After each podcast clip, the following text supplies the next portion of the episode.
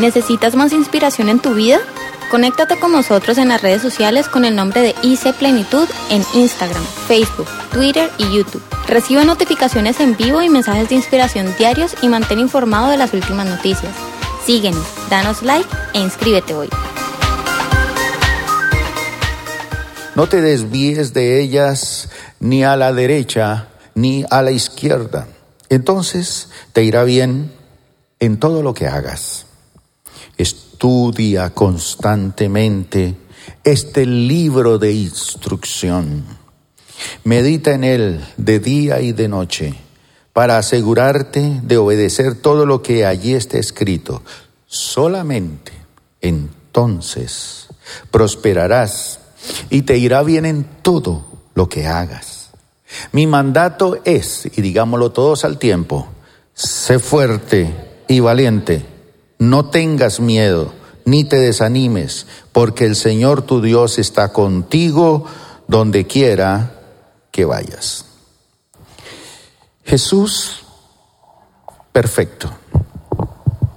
Y ese Jesús perfecto, en su propósito y en su plan, quiere que nosotros seamos perfectos. Y para que logremos esa perfección en lo que hacemos, en lo que proyectamos, en lo que queremos en nuestra vida, necesitamos tener una cualidad muy importante. Por eso el tema de hoy va a ser tiempo de valientes. Tiempo de ser valientes. Ahora, este pasaje que acabamos de leer nos muestra que es común para todos nosotros, como hijos de Dios, que a veces pasemos por algunas eh, situaciones y por tiempos de temor, tiempos de angustia. Quisiera que levantaran la mano los que han pasado por algún momento así, de temor, de angustia, algo tremendo.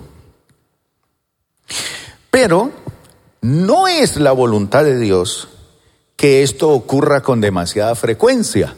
Cuando eso sucede, con demasiada frecuencia, que estamos viviendo dentro del pánico y del temor y de la angustia, algo está pasando, algo no está bien. Así que el propósito de Dios no es la voluntad de Dios que ocurra esto con demasiada frecuencia, pero es común que el Hijo de Dios pase por momentos de temor y angustia. Y yo me atrevería a asegurar o a decir que no es la voluntad de Dios que esto ocurra, que estemos pasando por esos momentos así tan terribles. Pero como Él sabe que tarde o temprano, como el pueblo de Israel, tuvieron que pararse en, la frontera, esas fronteras invisibles que a veces hay en algunos barrios. ¿Qué pasa cuando alguien pasa esas fronteras invisibles? Muere, lo matan. Pero en la vida también hay algunas fronteras que aparecen en nuestra vida. Recuerdan a Moisés, se le presentó esa frontera cuando sale de Egipto y llega a la orilla del mar, el mar rojo. Y allí, en este mar, él ve agua para allá, desierto para el otro lado, y detrás la polvareda de todos esos ejércitos de los egipcios que venían con sus carros, jinetes, a eliminarlos. Entonces él está entre la frontera, está entre la frontera. Y él empieza a preocuparse porque él está viendo todo lo que viene. Y humanamente, el faraón no quería dejar salir a los egipcios, a los israelitas. Entonces envía a los egipcios para vengarse de todo lo que había pasado. Y es cuando Moisés se preocupa y frente a esa frontera clama a Dios y Dios le dice, ¿Qué clamas a mí? Ahí tienes la vara en tu mano. Extiende la vara. Golpea, ejerce tu autoridad espiritual. Y lo hizo. Y el mar se abrió. La frontera invisible de temor que no lo dejaba pasar al otro lado, se abre y dice que todos los israelitas pasaron en seco al otro lado y luego los egipcios dijeron, por aquí nos metemos también nosotros y luego el mar se vino y arrojó al caballo y al jinete al mar. Y ya estaban al otro lado. Y cuando ellos miran hacia atrás ven el mar tranquilo, lo que hay debajo es todos sus enemigos que están destruidos. Pero ahora tienen que mirar hacia adelante. ¿Y qué hay hacia adelante? Un espantoso desierto. Pero ya sus enemigos están derrotados. Y tienen que seguir avanzando. Ahora los israelitas están en otro periodo de la historia.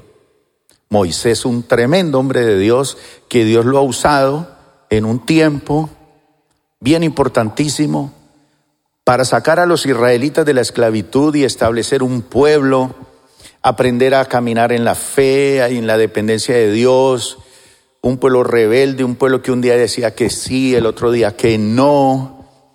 Pero al fin y al cabo llegó un momento en que ya Moisés está frente a otra frontera, que es la tierra prometida. Está allí en una frontera a la orilla del Jordán.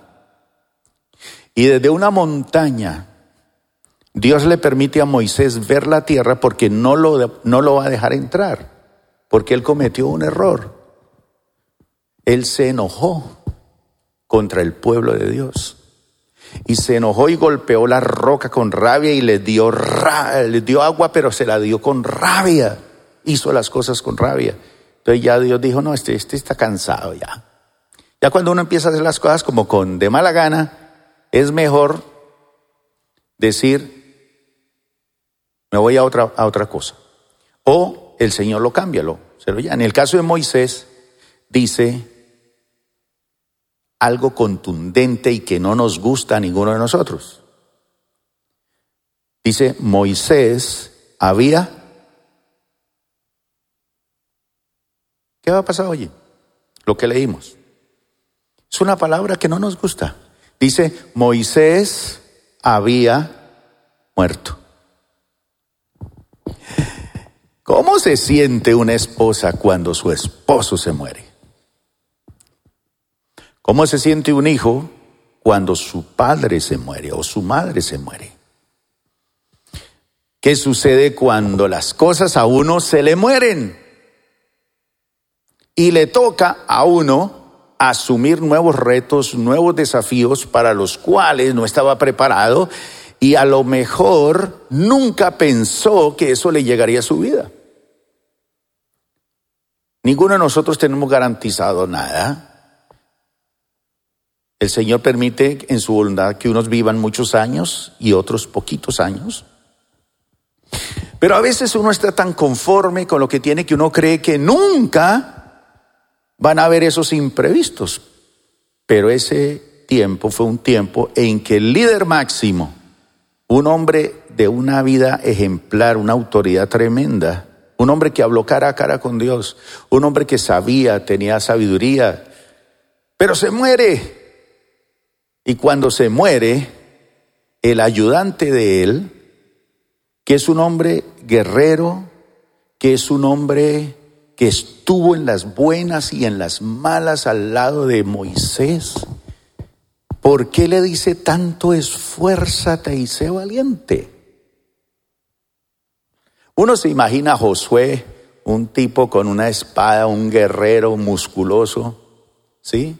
Un Arnold Schwarzenegger así, bien.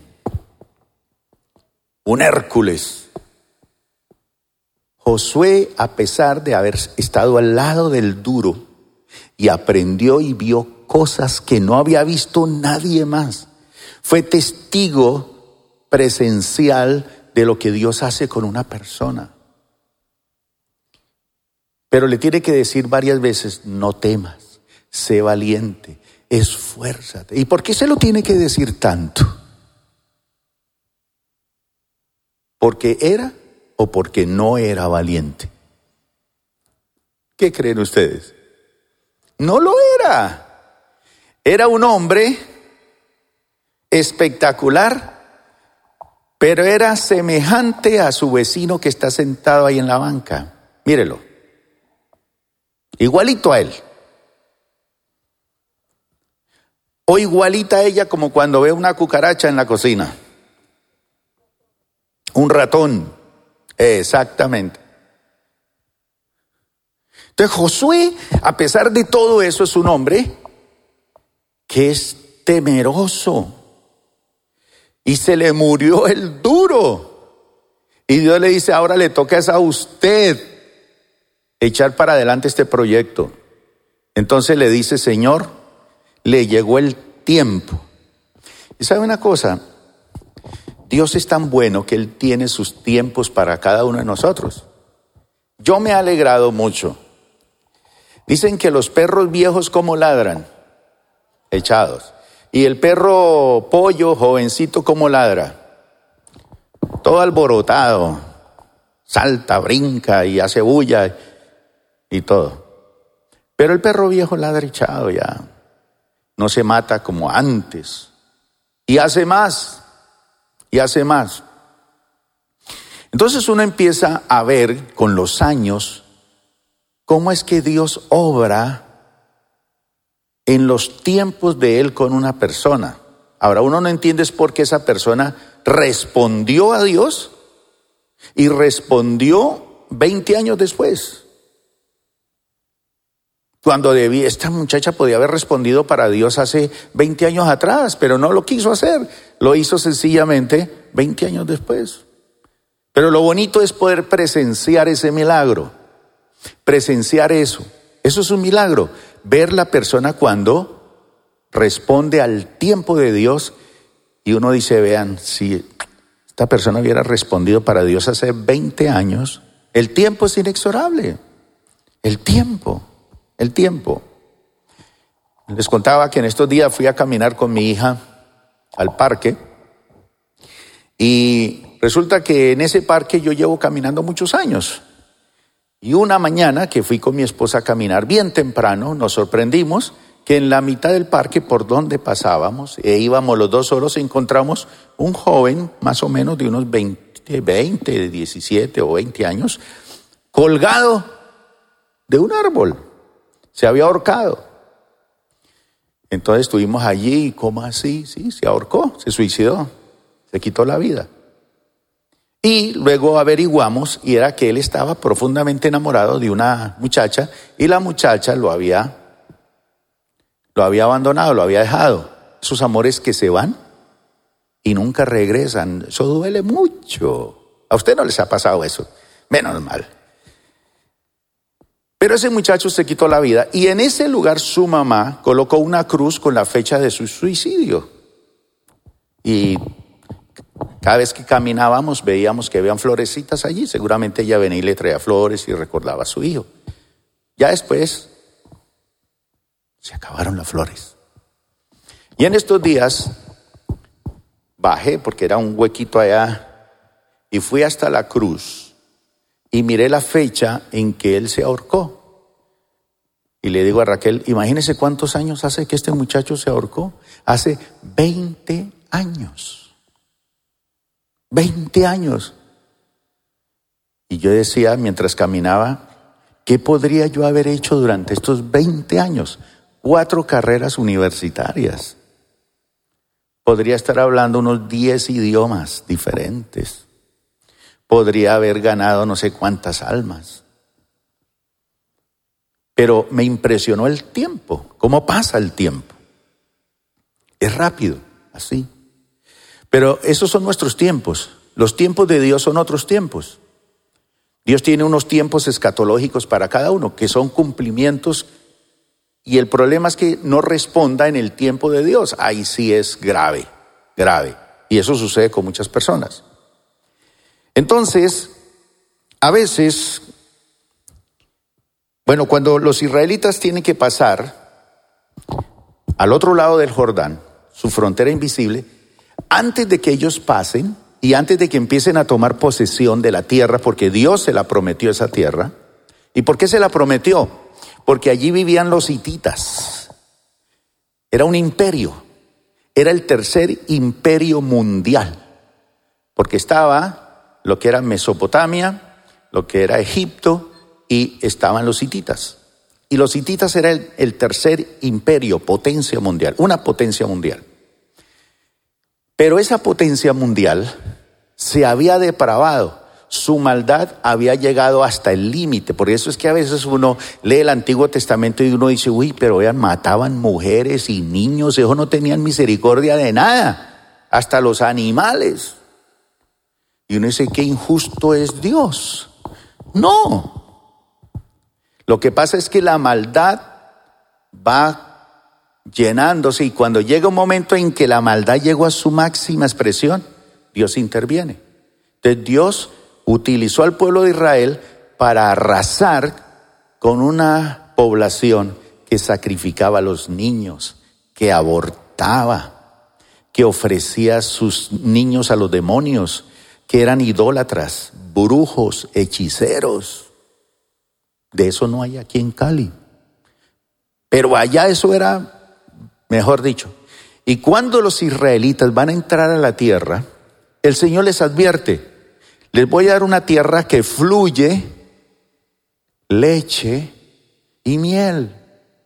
Es una tierra que ustedes no cultivaron, no sembraron. Van a encontrar fuentes de agua, van a encontrar muchas cosas, comida. Y sin embargo, Josué forma parte de un equipo que Moisés envía a reconocer la tierra. Vayan, reconozcan la tierra. Entonces se fueron unos para el norte, otros para el sur, otros para el este, el oeste, para el centro y recorrieron toda la... ¿Cuántos espías fueron? Doce espías. Y esos espías se van y recorren la tierra y luego se encuentran en un lugar y traen noticias de esa tierra y se reúnen con el pueblo. Y dice que unos de ellos habían encontrado unos racimos de uva que los tenían que cargar entre dos en una vara. ¿Cómo eran esas pepas? Grandísimas. Y ellos acostumbrados, vienen del desierto, vienen de allá de, Egipto, donde les echaban en cara una uvita. Si al caso se la comía no sé quién. Pero ellos no. Y ven esos racimos, esas granadas, esos, esos frutos son inmensos. Esto es lo que produce allá. Hay comida, hay agua, hay esto, hay Y todo el mundo, uy, gloria a Dios, qué chévere. Pero eso solamente lo dijeron dos. Los otros diez que dijeron. Lo primero que dijeron fue, esa tierra es imposible de conquistar. Nosotros no tenemos con qué. ¿Qué machete que tiene Alberto ni filo tiene. Con esto que vamos a pelear. Además, dice otro, hay gigantes. Hay unos tipos altísimos, musculosos, y esos con una espada le bajan la cabeza a 20 de una vez. Y otro que dijo, las ciudades están fortificadas con unas murallas imposibles, mejor dicho. Y los hititas fueron los expertos en fabricar carros de guerra y utilizar los jinetes y los caballos y eran unos tremendos para hacer armamentos de guerra, así que era gente que tenía armado hasta los dientes. Todos diez dijeron, no se puede no hay con qué. ¿Y quién ganó? ¿La mayoría o la minoría? La mayoría, y no siempre la mayoría tiene la razón. Por eso es que la gente dice que la voz del pueblo es la voz de Dios. No, la voz del pueblo es la voz del pueblo y la voz de Dios es la voz de Dios. Eso no se puede confundir. Y entonces Dios, ¿qué les había dicho? Esa tierra les pertenece. Les pertenece. Diego, por favor, ¿usted se bañó bien los pies hoy? Quítese los zapatos. Quíteselos. No importa que tenga la media rota. Eh, ¿No quiere? ¿Mucho, mucho amarre? Ah, no, entonces otro que tenga Alberto, a ver. No, Gerson, Gerson, quite el zapato. Tráigalos aquí. Déjelos aquí encima de la tarima.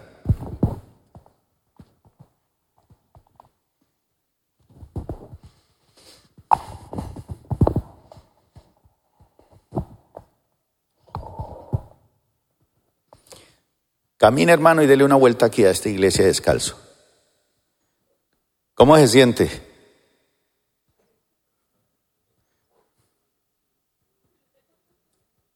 Y el Señor que le dice a Josué y al pueblo de Israel, todo lo que pise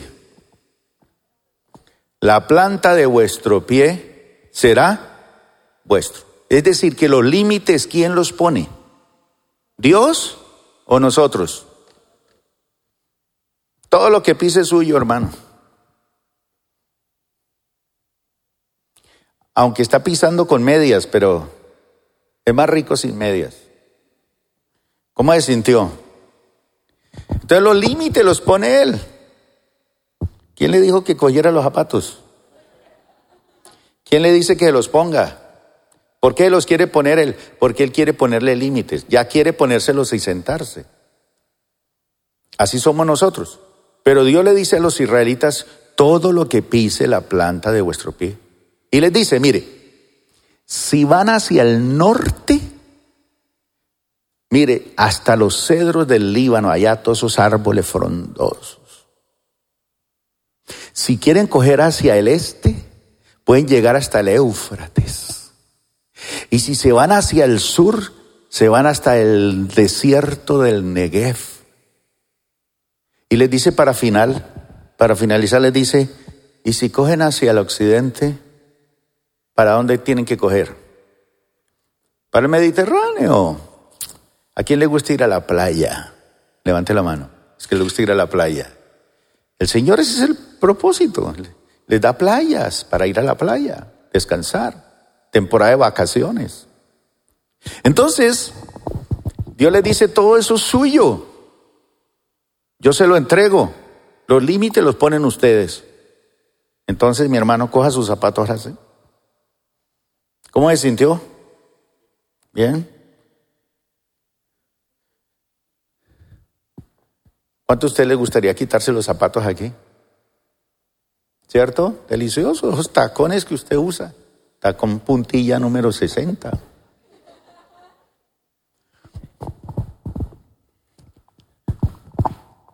Y entonces sucede algo extraordinario aquí. Usted y yo, en algún momento de la vida tenemos esas fronteras donde al otro lado hay, verdaderamente hay qué? Gigantes. Sí, señor. Gigantes. Gente más grande que nosotros. A lo mejor gente más inteligente que nosotros a lo mejor gente más armada que nosotros, más poderosa que nosotros, con mayores ejércitos y posibilidades que nosotros. Pero ellos no tenían lo que tenían los israelitas. ¿Qué era lo que tenían los israelitas que no tenían ellos? Tenían a Dios. Esa es la clave. Esa es la clave. Entonces, ellos saben y Dios sabe que en nuestra vida algún momento vamos a enfrentar gigantes. Por ejemplo, una persona que recién se casa, ¿no creen ustedes que el matrimonio es como un gigante? Porque está entrando a una, está entrando a una experiencia nueva. El que entra a la universidad no es un gigante, no sabe. El que tiene un hijo, aunque es chiquitico, un pedazo de carne con ojos, un gigante. Ese le va a cambiar la vida. Se la va a poner en orden.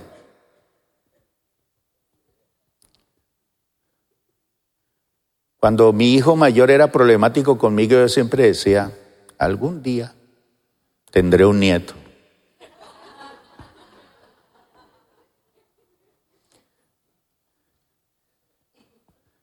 Y él hace la labor o ella hace la labor tiene la potencia para mover a su papá cien veces mejor que el papá. Y no hay cuña que apriete que la del mismo palo. Eso es así. Y resulta que como Dios sabe que nosotros tenemos que enfrentar gigantes, gigantes. Por eso es lo lindo de la Biblia, que uno la lee y le descubre las cosas para este tiempo. ¿Sí? Aquí mi hermano tuvo que asumir un reto grande. Un día el papá le dijo, tome, aquí le entrego este pedacito. Mire a ver si usted lo deja acabar. ¿Y cómo va eso? Bien. Y no es cualquier reto. Es un reto grande. Pero le da uno miedo, le da uno temor inicialmente. ¿Será que soy capaz con esto? ¿Le daré la talla a este hombre con el que me estoy casando? ¿Le daré la talla a esta mujer? ¿Le daré la talla a esta empresa? ¡Qué miedo! Me pusieron aquí de facilitador, me dieron un discípulo, ¿será que soy capaz? Miedo, son gigantes. Cada uno enfrenta a sus gigantes de, de diferentes maneras. Pero lo que sí es bonito es que Él nos prepara para que le hagamos frente. Nos prepara dándonos el valor y nos ejercita de una forma tan espectacular para que nosotros eh, vayamos contra todo desánimo, contra toda depresión que pueda producir eso que nos asombra de una forma impresionante. Proverbios 29, 25 dice así, es una verdad bíblica, dice, que el temor pone lazo. El temor pone lazo. Es decir, que el temor lo amarra. Ay, me da miedo con esto. Voy a estudiar esto y, uy, qué miedo. No voy a dar la talla. El temor pone lazo, sí. Nos sentimos atrapados en ese pantano de la angustia, nos sentimos que, que perdemos la confianza, en las promesas de Dios y, que nos inclinamos en esos momentos, siempre que hay esas fronteras, uno escucha otras voces. ¿Ustedes han oído otras voces en esos grandes desafíos? ¿Sí? Yo no sé cuántos tienen afinados sus oídos, pero siempre en esos grandes desafíos uno escucha otras voces. Y esas otras voces siempre tratan de opacar la voz de Dios. Entonces Dios le dice, la tierra es suya, usted pone el límite, todo. Sin embargo, hay otra voz que le dice, no, mírese al espejo. Si usted es fea, nadie le va a dar trabajo. Usted es fea, usted no va a conseguir marido en esa iglesia. Usted jamás, acuérdese, cómo era para las matemáticas cuando chiquito. A mí me gustan los economistas de nuestra nación vecina, cómo multiplican de bien. Ellos son muy buenos para eso. Entonces, una voz le dice, pero si usted ni sabe multiplicar, no sabe sumar, no sabe hacer nada. Mejor dicho, ni se meta a esa iglesia, qué vergüenza. Usted la va a acabar, va a sacar a todo el mundo de esa iglesia. Son voces que le hacen ver que esos gigantes son mucho más grandes. Ahora, ¿qué hacer? ¿Cómo salir fortalecido en esas grandes crisis y en esos grandes desafíos de, de la vida? Bueno, la palabra de Dios nos ofrece una solución y nos muestra que no somos los únicos que sentimos temor ante esos nuevos desafíos, desafíos de perfección, Grandes hombres y mujeres de Dios han tenido que pasar por unos procesos tremendos, pero Dios quiere que nosotros salgamos adelante en estos proyectos. Así que hoy quiero que estudiemos qué hizo Dios para cambiar su temor en seguridad y qué podemos aprender para cuando nosotros enfrentemos momentos difíciles. ¿Alguno de ustedes, no me levante la mano, está enfrentando estos días un periodo o un momento difícil? está enfrentando un momento similar así. Yo tenía el respaldo de esto y se murió. Yo tenía esto y el banco me pidió todo de una vez y me dejó otra vez en rines. Yo tenía esto y está frente a un cadáver que ya no lo soporta usted, ya no le apoya, no le da el, el auxilio. Entonces vamos a ver tres cosas. Dios da tres órdenes para que nosotros entremos en el tiempo de la valentía. Porque en la vida cristiana se requiere que seamos valientes. Dice la Biblia que el reino de los cielos se hace resistente y que se levantan muchos enemigos contra el reino de Dios. Pero Él dice que aquellos que han madurado, que saben manejar las situaciones difíciles, son los que conquistan el reino. El reino de Dios hay que conquistarlo. Ciertamente Jesús murió en la cruz y nos conquistó todo a nosotros, pero hay unas cosas que nos toca asumir a nosotros y nos produce miedo. La primera de ellas está en el versículo número 2. ¿Qué le dice Dios a Josué? Levántate. Levántate, Gerson. Venga, por favor. Ahí. Mire el Jordán en esa línea negra. Le dice el Señor, levántate y pasa el Jordán. Ahora, párese mirando para acá esa línea negra. No, no la pase todavía. No más. Quédese al otro lado mirándola. Así como usted se queda mirando cuando le dice el Señor, deje el mal genio. Ese es un gigante. Entonces pone a mirarlo y dice, ah, pero es que de vez en cuando mi mujer hay que hablarle duro, si no, no, no entiende. Pero eso le dice, elimina ese gigante. Entonces se pone a contemplarlo y a pensarlo. Entonces la primera orden del Señor para todos nosotros, para que entremos en el tiempo de la valentía, es, levántate y qué? Pasa al Jordán. ¿Cuál ha sido un Jordán para usted, Gerson? Que lo pone a pensar dos veces. Tantos. Uno.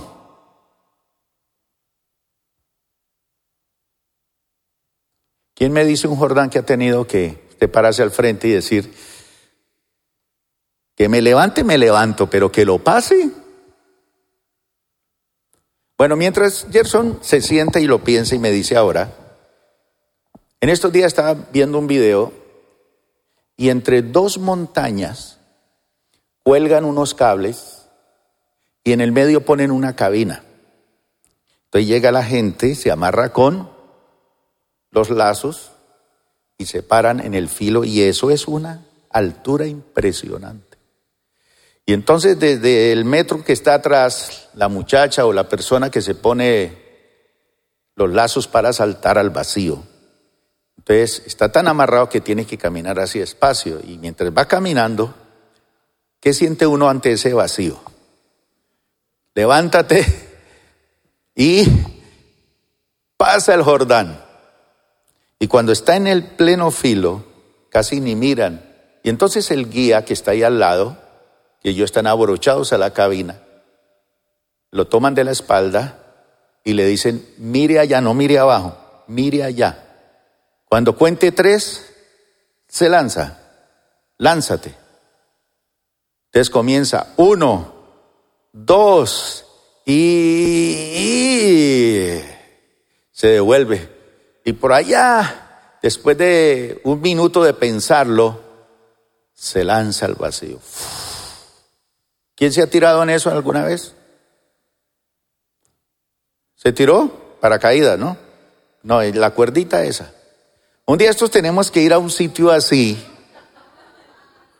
Tenemos que ir a un sitio así. Y nos vamos a acordar de este versículo. Sí.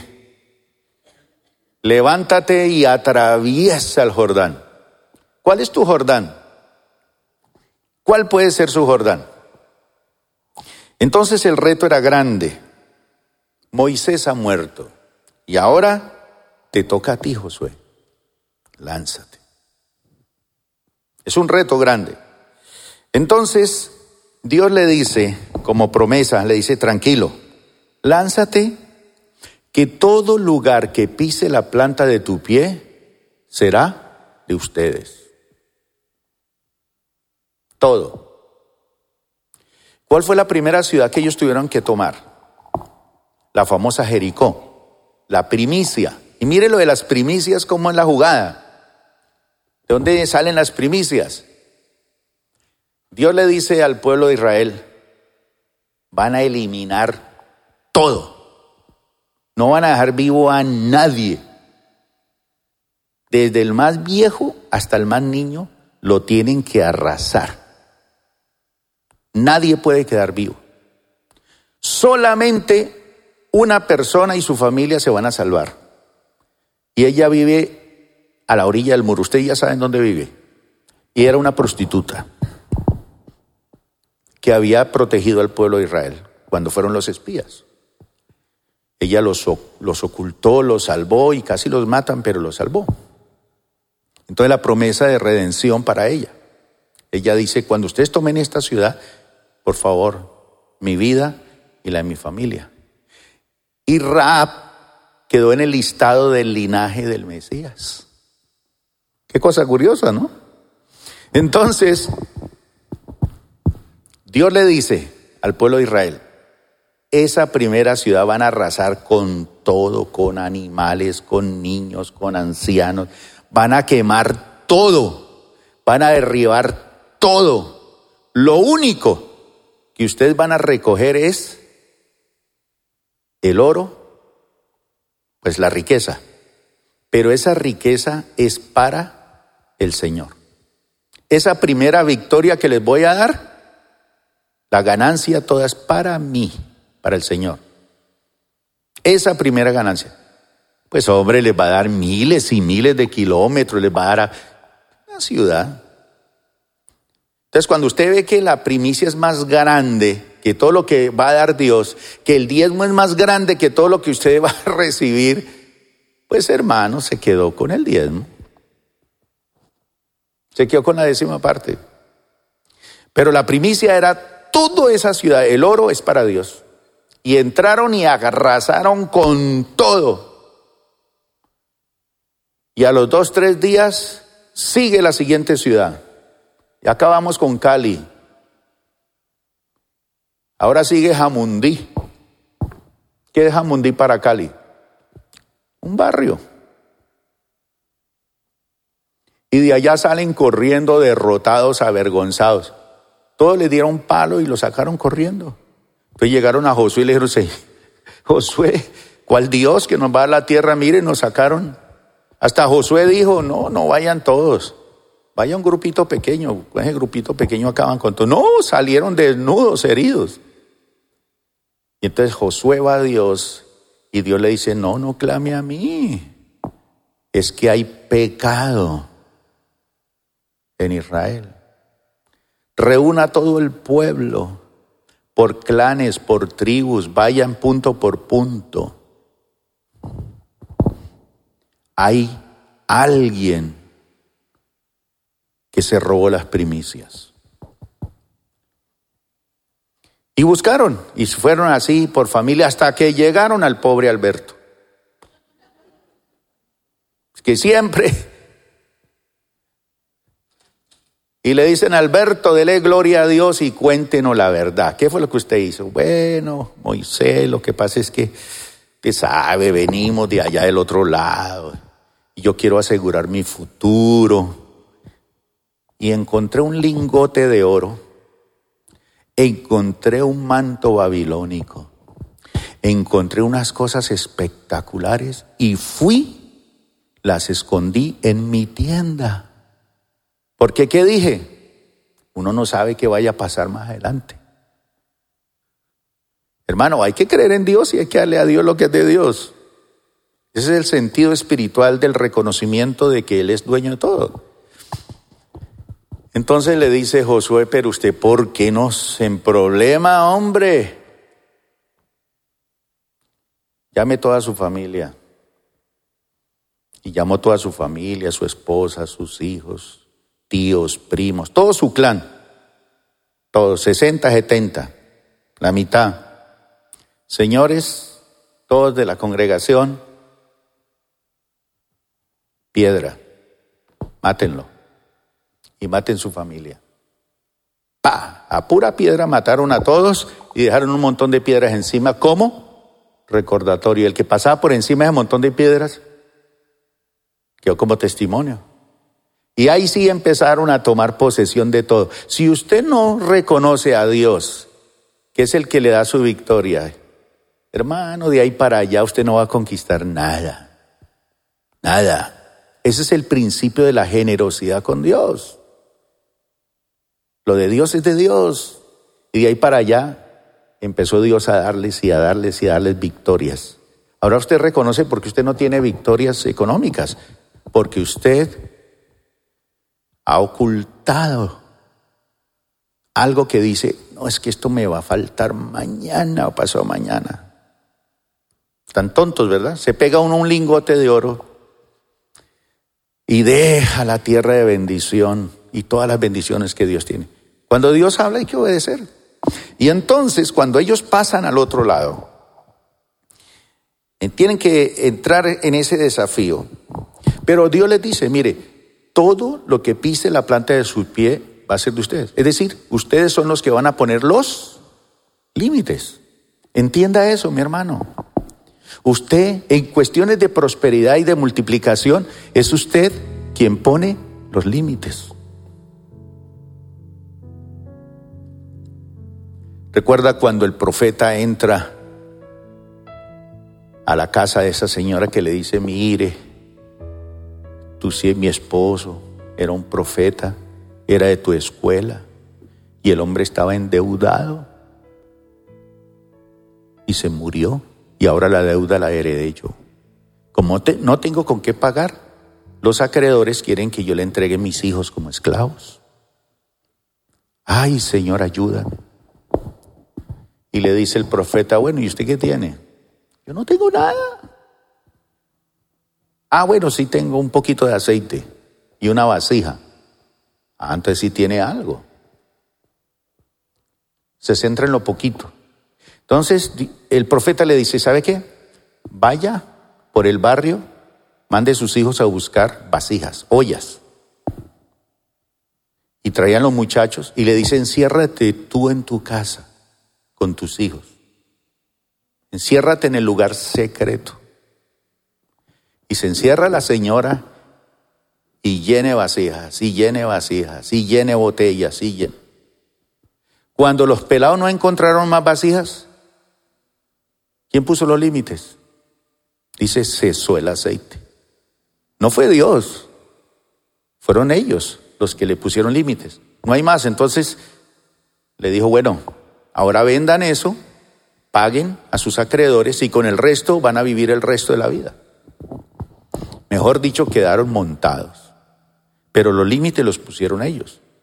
Igualmente en las cosas y en los grandes desafíos que Dios tiene para nosotros, que requiere valentía, valor, decisión, somos nosotros los que ponemos los límites, no es Dios, es usted y yo. La segunda cosa que Dios le dice a ellos es, tomen posesión de la tierra. No hay excusas. ¿Qué hay que hacer? Entre y posea. Así de sencillo. ¿Eso qué incluía para tomar posesión de la tierra? ¿Usted cree que el vecino te llegaba allí, señor Alberto? Vengo por su casita, me fuera y me desocupa. Mi casa, si yo llevo viviendo aquí tanto y sacaba un machete. Pero la orden del Señor era qué? Entrar en negociaciones. Mire, es que Dios me ha dicho que su casa va a ser mía. Y Dios me ha dicho que tengo que matarlo a usted. Y además sus chiquitos, todos, tengo que matarlos. Porque es que esta casa ya ahora pasa a ser mía. Y esta tierra. Él no tenía que preguntar ni hacer concesiones. Hay que tomar posesión. Y tomar posesión requiere valentía. Y ese, ese tomar posesión de la tierra incluía entrar, poseer, desalojar, matar y matar hasta el exterminio. O sea, que no quedara nadie vivo. A todos los enemigos y no podían tener piedad de ninguno. Ay, mire, por favor. Yo me imagino un niño, ay, no me mate. ¿Cómo vemos eso? Cruel, ¿verdad? Pero es que ellos habían hecho cosas peores que esas con otras naciones. Ese imperio había sido malo, había sido peor, perverso. Entonces Dios dice, hay que arrasar esto de la faz de la tierra. Y Dios usa a los israelitas. Y cuando se trata de poseer lo que Dios tiene para nosotros, tenemos que tomar decisiones de no hacer concesiones hay que matar, exterminar el pecado en nuestra vida. No hay que dejar concesiones de nada. Hay que ir a fondo. Eso no es, vamos a negociar aquí. Y el Señor le dice, nadie te va a poner a hacer frente, nadie. Y la tercera orden está en el versículo 6. Sé valiente y medita. Ten presente. Pilas. Esta es la clave. No te apartes de ella. ¿De qué? La palabra. Ni a la derecha ni a la izquierda. Se te van a aparecer muchas voces pero recuerda, medita de día y de noche y entonces todo te saldrá bien. Entonces cuando usted entra en la prosperidad, en la bendición de Dios, no se levante a las 5 de la mañana a contar la plata que tiene, ni a ver qué plata debe, ni ver quiénes son sus acreedores, ni a cuántos tiene que trabajarle. ¿Qué hay que hacer primero? lea la palabra de Dios y ore. Y medita en ella de día y de noche. Esta es la tercera orden que le dice. Y tres veces le dice, esfuérzate y sé valiente. Que este libro, por favor, nunca se aparte de tu boca, nunca dejes de meditar y entonces todo te saldrá bien. Entonces hoy, mi hermano, si queremos ser valientes y entrar en ese nivel de perfección, número uno, atrévase a pasar al otro lado del Jordán. Dos, ¿qué tiene que hacer? Tome posesión de lo que Dios le, le, dio. Pero para tomar posesión hay que eliminar hay que exterminar cosas. Y aún así, Dios le dice, ojo, ojo con lo que va a haber ahí adentro. Porque esa es tierra que fluye leche y miel, pero necesita el rocío del cielo. Y el dueño del rocío del cielo es quién? Dios. Entonces siempre te vas a acordar de la palabra.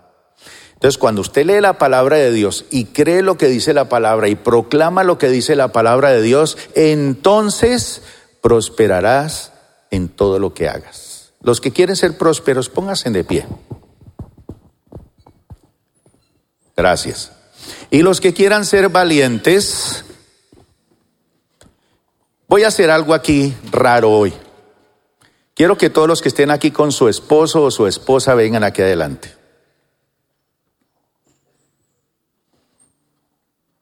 Si vino solo en el espíritu, agarre su mujer.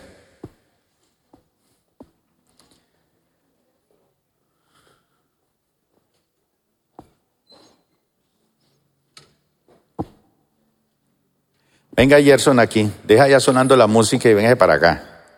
Delante, detrás de, delante de su esposa. El hombre se hace delante de la esposa. Por favor, hágase un poquito más para acá, más para acá, más, más, más. Tranquilos que vamos a pedir otra ofrenda, no se preocupen. Pues, ¿eh? Ahora volteesen y miren para allá. Es que quiero que le vean la cara a ustedes allá. La esposa se hace detrás de su hombre que Dios le dio. ¿Qué se hizo el de Ana María? Sáquelo de allá.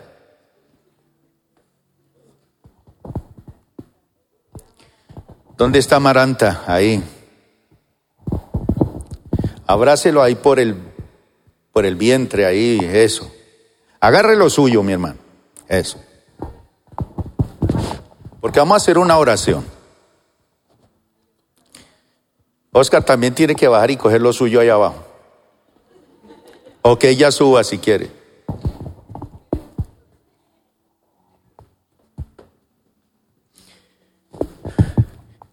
Esa persona que Dios le dio, esa persona que Dios le dio, tiene todas las capacidades y toda la promesa de Dios sobre su vida.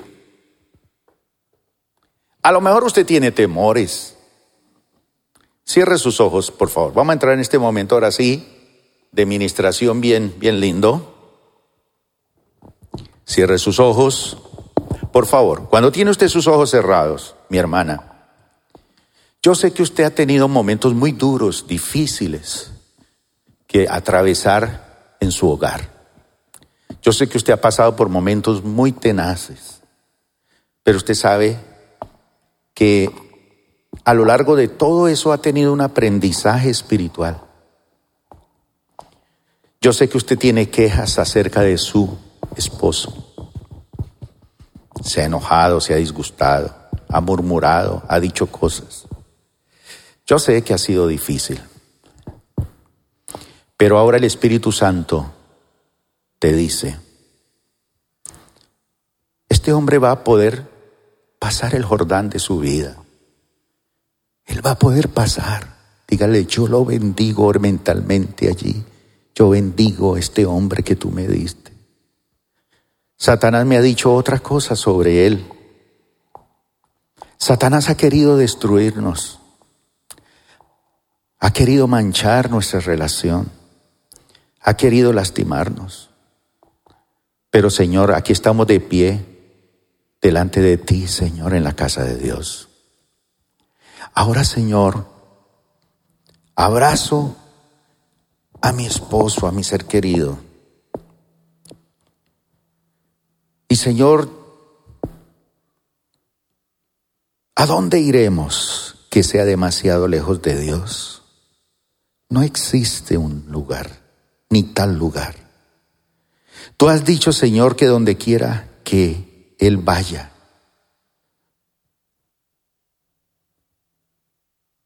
ese era el límite que Dios ponía a Josué. Es donde quiera que Él vaya. Va con cielos abiertos. Señor, yo bendigo a mi esposo para que Él sea el sacerdote de mi casa que sea Él el que nos inspira a meditar en su palabra y a guardarla. Señor, estoy absolutamente seguro que podremos seguir cualquier camino donde tú nos lleves, porque tú nos has llamado a extender aún más nuestro territorio, el que ya nos ha entregado, y mucho más. Señor, cuando te colocamos a ti en primer lugar, y cuando meditamos en la palabra, y cuando este hombre va a meditar, y cuando yo voy a meditar, vamos a dejar que Dios clarifique nuestros pensamientos y nuestros deseos, y van a ser filtrados por medio de su palabra. Y ahora, Señor, pensamos que lo que dice tu palabra es que el lugar que Dios tiene para darnos incluye todo desde el desierto, desde los lugares inhóspitos, desde los caminos difíciles, desde la tierra árida y dolorosa, como el desierto de Arabia allá al sur, hasta los grandes caudales de aguas del Éufrates, o los cedros del Líbano al norte, pero también nos das el descanso en las playas del Mediterráneo al occidente, el gran mar, donde se pone el sol. Este es nuestro territorio. Los límites de la tierra prometida lo tienen todo y contigo lo tenemos todo.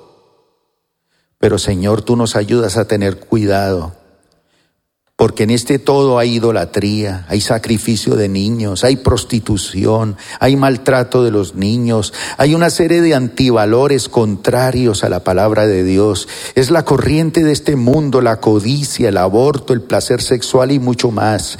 Eso es Canaán, la tierra que fluye, que fluye leche y miel, la tierra de montes y vegas, que sin embargo necesita ser regada por el rocío del cielo. Pero Señor, lo más importante no es esta tierra de bendición que tú nos has prometido dar, es que tu presencia esté con nosotros. Tu presencia, Señor, permanece con nosotros todos los días, todos los días, todos los días, Señor. Ahora mismo proclamamos que toda la potencia de las promesas de Dios están sobre nuestro hogar, nuestras familias, nuestra iglesia, Señor. Gracias por acompañarnos el día de hoy. Nosotros creemos que Dios quiere hacer más cosas para ti a través de ti y nos encantaría saberlo. Si has sido impactado por este ministerio, compártelo a nuestro correo electrónico info@plenitud.org. Otra vez muchas gracias por acompañarnos y esperamos que este mensaje sea de bendición para ti.